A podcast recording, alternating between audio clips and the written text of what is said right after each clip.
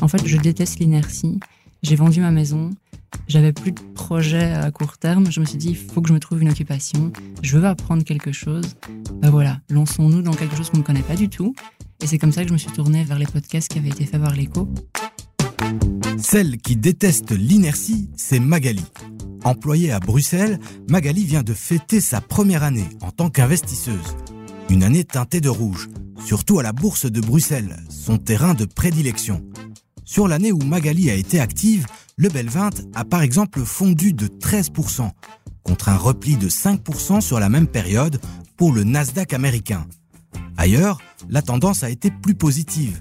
La bourse de Paris a ainsi grappillé un petit 8% depuis que notre invité de la semaine a acheté sa première action.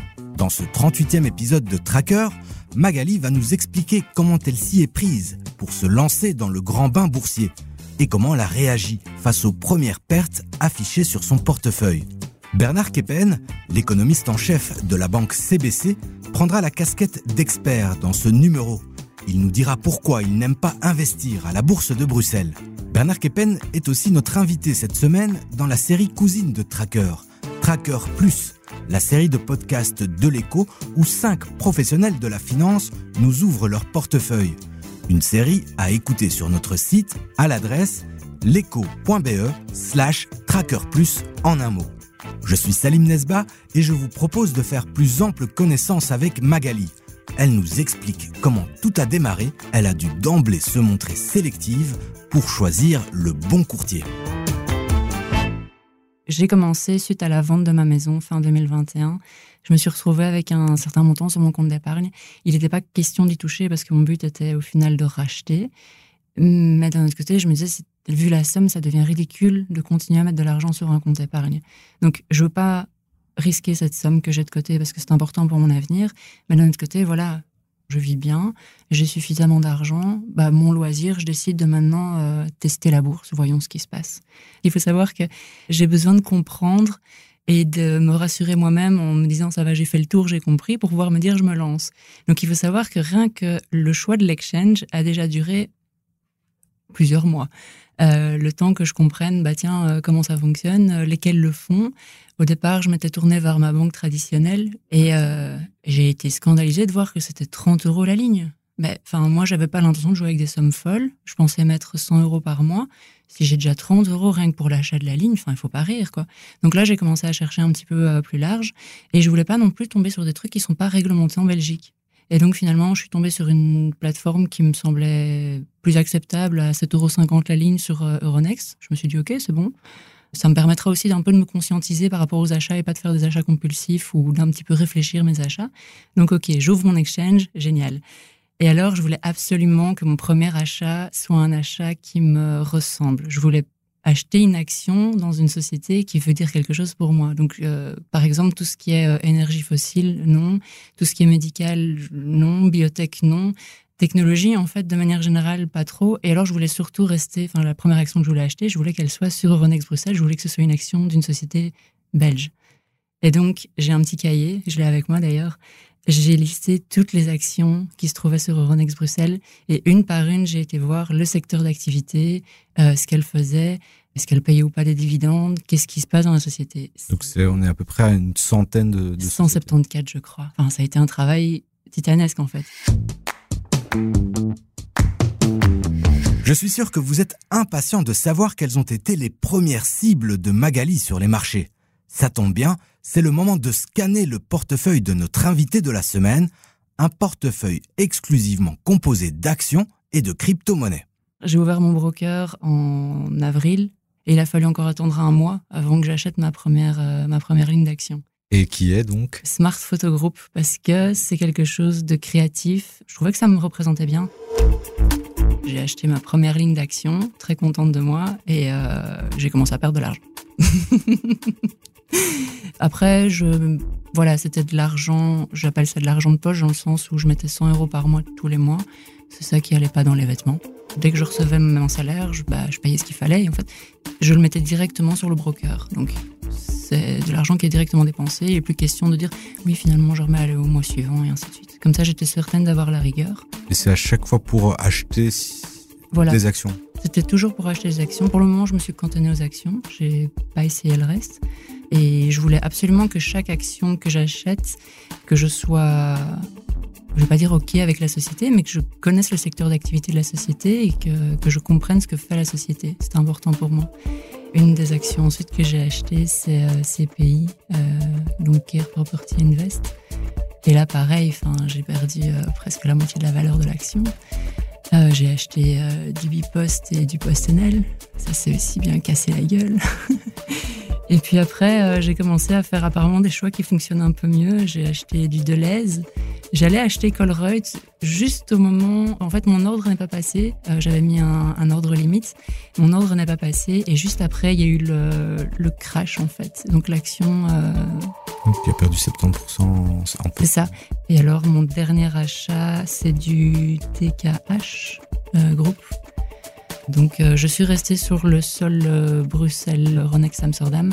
Je veux pas passer outre-Atlantique parce que je veux que ce soit des sociétés qui soient entre guillemets proches de moi dans le sens où, bah voilà, si Colruyt se casse la figure, en Belgique, on sera très vite au courant. Enfin, c'est des milliers d'emplois en Belgique.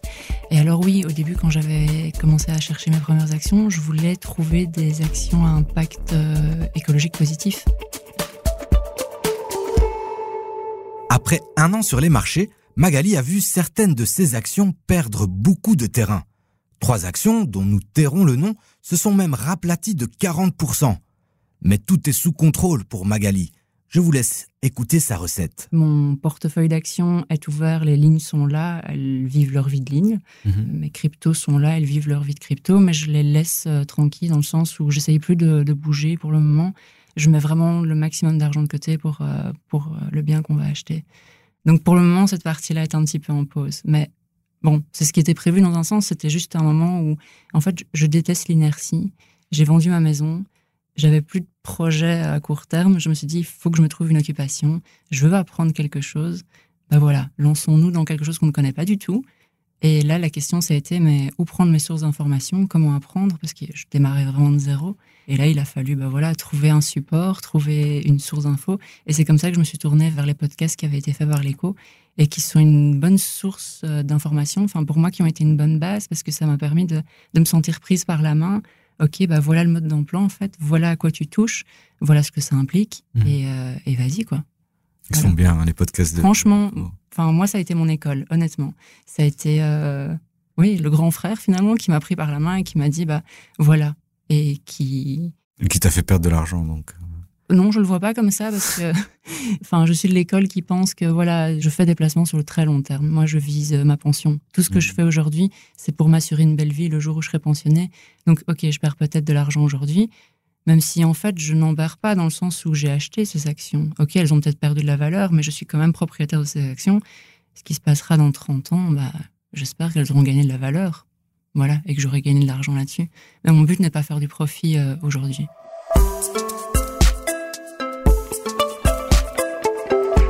Que pensent les professionnels de la finance de la bourse de Bruxelles? Souvent dépeinte comme une place peu dynamique, voire ennuyante, Bruxelles n'attire pas les foules. Nous avons profité du passage de Bernard Keppen dans la série Tracker Plus pour lui demander son avis. Est-ce que dans le paysage européen, il y a un focus sur Bruxelles? Est-ce que tu trouves le marché bruxellois... Sur quoi? Sur quoi? Non, aucun intérêt. Bruxelles, euh, enfin bon, aucun intérêt, je suis un peu, un peu brutal dans, ma réponse. Oui, un peu. En plus, ton patron est côté à Bruxelles. oui, oui, oui. Bah, par la force des choses, j'ai des titres de, de KBC, évidemment, en portefeuille, puisqu'on a des augmentations de capital, et donc ça, ce serait pas très malin de ne pas le faire mais c'est pas sur la bourse belge qu'effectivement moi je vais chercher des, valeurs. Et pourquoi? Parce que moi je dis souvent aux, jeunes, regardez ce qui se fait à Bruxelles, c'est une bourse à taille humaine comparée à, Wall Street. Alors oui, par rapport à Wall Street c'est plus humain. Maintenant c'est pas. Euh, c'est pas dynamique. C'est pas très dynamique. Hein. comme j'ai dit que j'avais plutôt un profil dynamique, je ne vais pas trouver mon bonheur. Et euh, quels sont les marchés les plus dynamiques en, Europe euh, Parce que souvent, en fait, les gens écoutent un petit peu, voient un peu comment les autres font pour s'inspirer. Et j'imagine que, par exemple, euh, Amsterdam est, une bourse ultra dynamique. Voilà, Amsterdam est très dynamique. Alors maintenant, peut-être une réflexion par rapport à ce que tu viens de dire. Pour un investisseur, il ne faut pas nécessairement copier, enfin non, il faut même pas copier ce que font les autres. Ça, c'est pour moi un élément essentiel. Suivre comme des moutons, c'est la mauvaise attitude en tant qu'investisseur. Il faut se forger son opinion personnelle, même si on se trompe. Mais il faut avoir son opinion personnelle. Pour moi, c'est vraiment essentiel.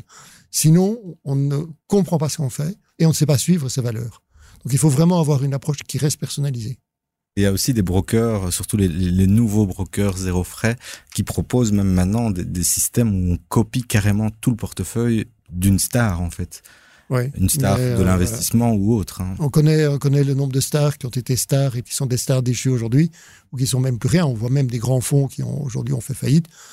Arrêtons, il n'y a pas, il a pas quelqu'un qui euh, réussit tout le temps, en permanence, à faire des investissements performants. Et pour moi, c'est pas ça l'essentiel d'un investissement. Pour un investisseur, il faut garder deux notions de base. C'est d'abord dire, si j'investis, il faut que je sois capable de perdre ce que j'investis. Et deuxièmement, il faut que je m'y intéresse. Et si je copie simplement, je m'y intéresse pas. Et dans la quête d'intérêt, euh, il faut aussi se demander pourquoi on le fait et bien définir euh, un but. Et, toi, par exemple, ton but, c'est euh, avoir de beaux jours c'est clairement que je sais que ma pension va être dérisoire et que donc j'ai envie de garder un train de vie qui est sympathique. J'ai envie de, j'ai envie de me faire un, un bon spectacle aussi. J'ai envie d'aller au restaurant. Donc c'est ça aussi qui est l'objectif. C'est pas un objectif de dire je vais accumuler pour accumuler. Je suis mhm. pas, je suis pas l'oncle Picsou.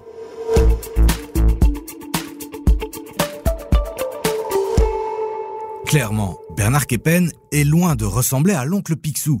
Si vous voulez savoir comment et dans quoi il investit, faites un tour sur notre site leco.be slash trackerplus pour écouter notre série de podcasts où cinq professionnels de la finance, comme l'économiste en chef de CBC, nous ouvrent leur portefeuille d'investisseurs. Retour chez Magali.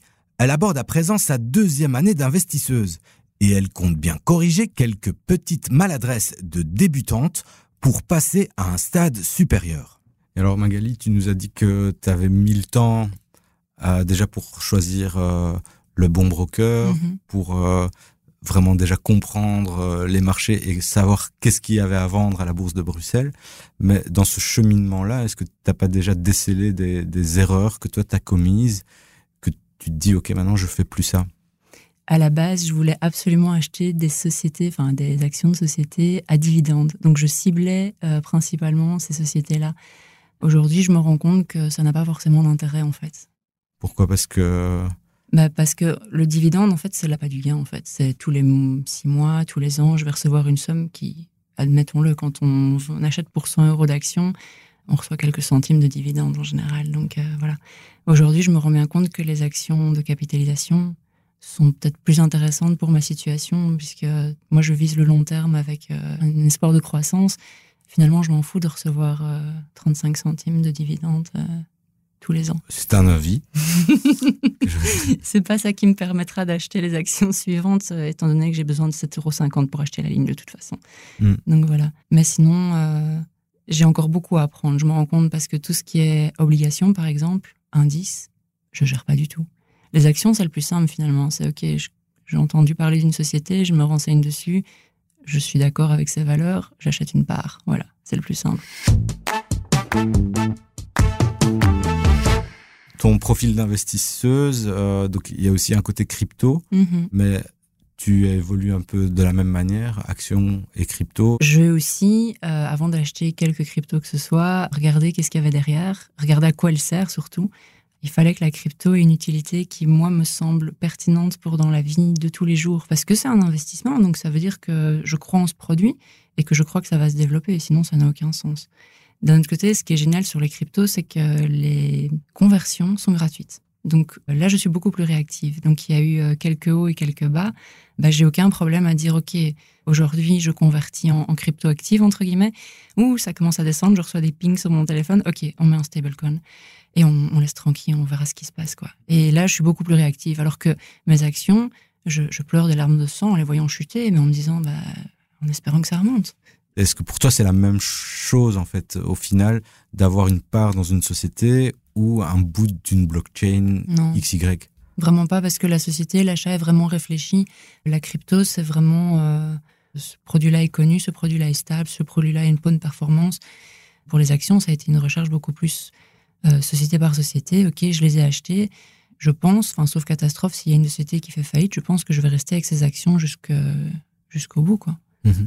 Donc voilà, c'est vraiment deux, deux, salles, deux ambiances, quoi. Mais le même plaisir d'aller dans les deux salles ou euh, quand tu vas quand même dans la salle crypto, tu, tu ah la salle crypto c'est la boîte de nuit. Enfin c'est ok on achète on enfin on, échange on échange on échange. La, la salle bourse c'est plus euh, salut les gars comment ça va? Vous allez bien? Non? Ok super à demain voilà. C'est ambiance bibliothèque. Voilà vraiment c'est ça. Ambiance boîte de nuit. C'est ça. C'est l'heure de la question au tracker de l'écho. Chaque semaine, nous proposons à nos invités de vous poser une question. Pour y répondre, c'est très simple. Rejoignez notre groupe Facebook Les Traqueurs de l'écho ou écrivez-nous à l'adresse podcast at l'écho.be. On écoute la question de Magali. Alors il y a une question que je me pose souvent et que je souhaite poser aux trackers de l'écho sur les stratégies à long terme. Comment réussir à définir un stop loss? Enfin voilà, je me suis cassé la figure sur pratiquement la moitié de mes actions. Comment est-ce qu'on définit un stop loss sur un placement à long terme en fait? Quel est le, seuil à ne pas dépasser et à quel moment il faut se dire ok j'arrête? Envie de répondre à Magali? Envoyez-nous votre réponse à l'adresse podcast at ou montez à bord de notre magnifique groupe Facebook Les Traqueurs de l'écho. Un groupe qui ne cesse de grandir et qui réunit tous les jours des milliers d'investisseurs prêts à discuter, débattre ou échanger sur leur façon d'investir. Je vous rappelle aussi que la saison de Tracker Plus est à découvrir en exclusivité sur notre site internet. Nous vous mettons tous les détails dans les notes de cet épisode. C'était Salim Nesba pour Tracker.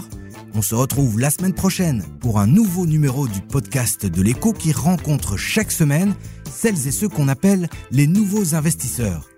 L'émission de cette semaine a été préparée par Florent Chauss et réalisée par Ondine Oueres et Julie Garrigue.